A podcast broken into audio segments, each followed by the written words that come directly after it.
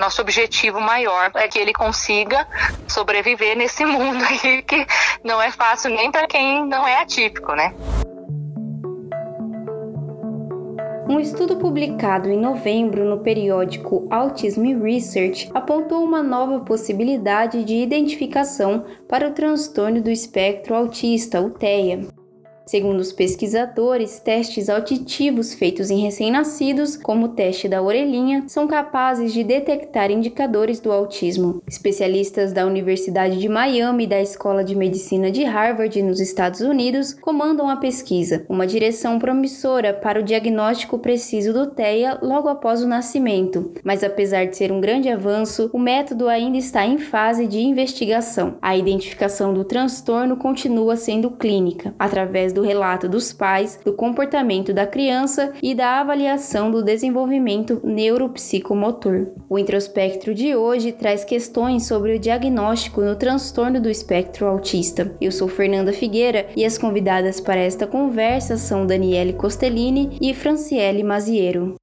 O transtorno do espectro autista se inicia nos primeiros anos de vida, mas não existe um padrão para a manifestação dos sintomas. Os traços do autismo podem ser percebidos ainda nos primeiros meses de vida da criança. Nessa fase, a preferência por objetos em vez da interação com outras pessoas, o atraso no sorriso social e a dificuldade em manter contato visual são exemplos dos sinais observados. Outras crianças podem se desenvolver dentro do esperado até a idade de um ano e seis meses. A partir daí, passam a manifestar perdas nas habilidades como a fala e a interação social. Mas na maioria das vezes, os traços do autismo são identificados com maior clareza entre o primeiro e o segundo ano de idade. Em todos os casos, é a percepção dos sintomas que leva até a investigação pelo profissional de saúde e então a confirmação do diagnóstico. Daniele Costellini é psicóloga clínica com certificação internacional em duas escalas de diagnóstico aplicadas no rastreamento dos sinais de autismo. Ela compartilha sua visão profissional emocional com o introspectro agora.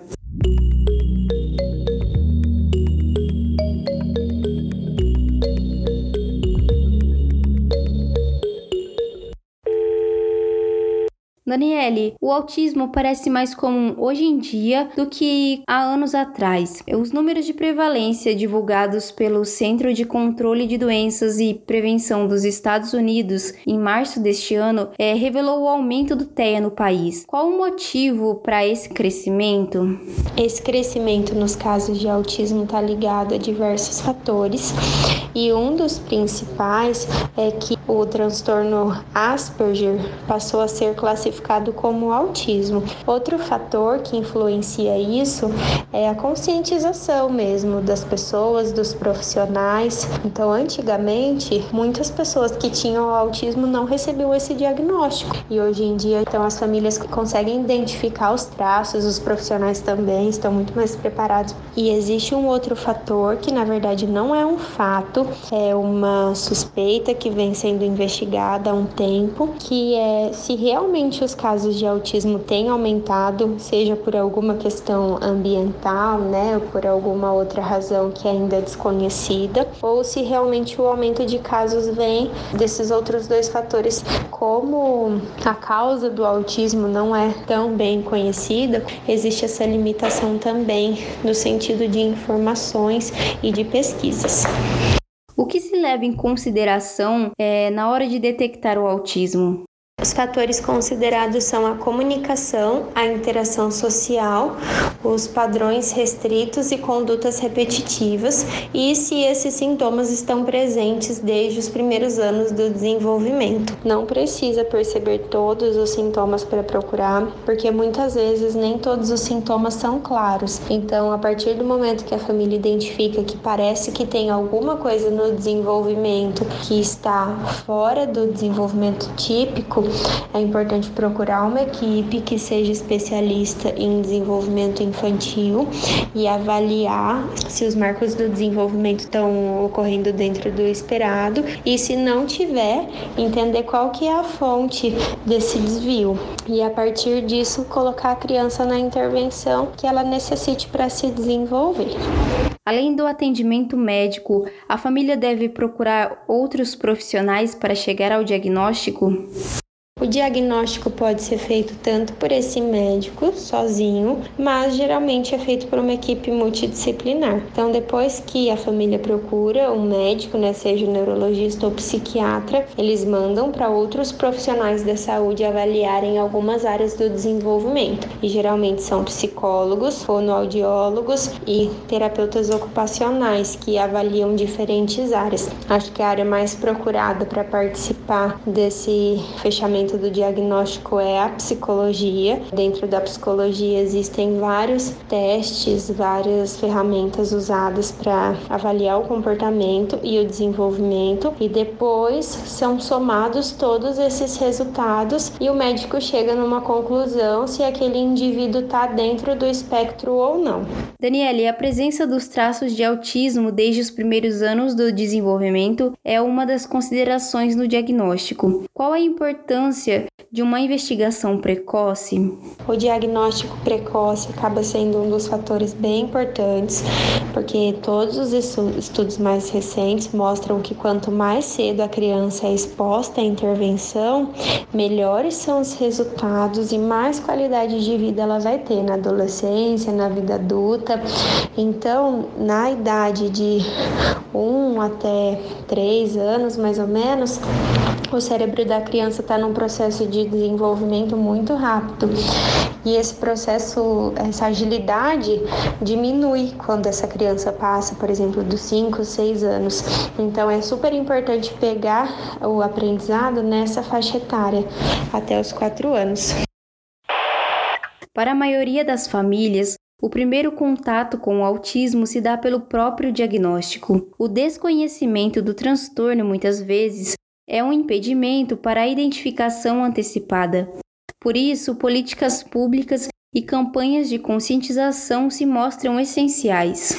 Em entrevista ao Introspectro, uma mãe que preferiu não ser identificada contou que a suspeita do autismo do filho surgiu depois de assistir a um vídeo na internet. A publicação anunciava o Dia Mundial de Conscientização do Autismo, celebrado em 2 de abril. Depois de comparar os comportamentos do filho com os traços que estavam divulgados no vídeo, ela buscou ajuda profissional chegando ao diagnóstico. Além do desconhecimento, outra causa para o diagnóstico tardio é a não aceitação dos pais e familiares sobre a condição da criança. Por vezes, a constatação do autismo pode ser difícil para a família. Junto com o laudo estão sentimentos como o medo, a incompreensão e expectativas frustradas. A essa experiência se dá o nome de luto do filho idealizado. Franciele Maziero mora em Toledo, no Paraná, com um marido e dois filhos. O caçula, de 4 anos, foi diagnosticado com TEA em 2018. Franciele é jornalista por formação e atualmente cursa terapia ocupacional para ajudar o filho e outras famílias autistas. Eu converso agora com Franciele Maziero.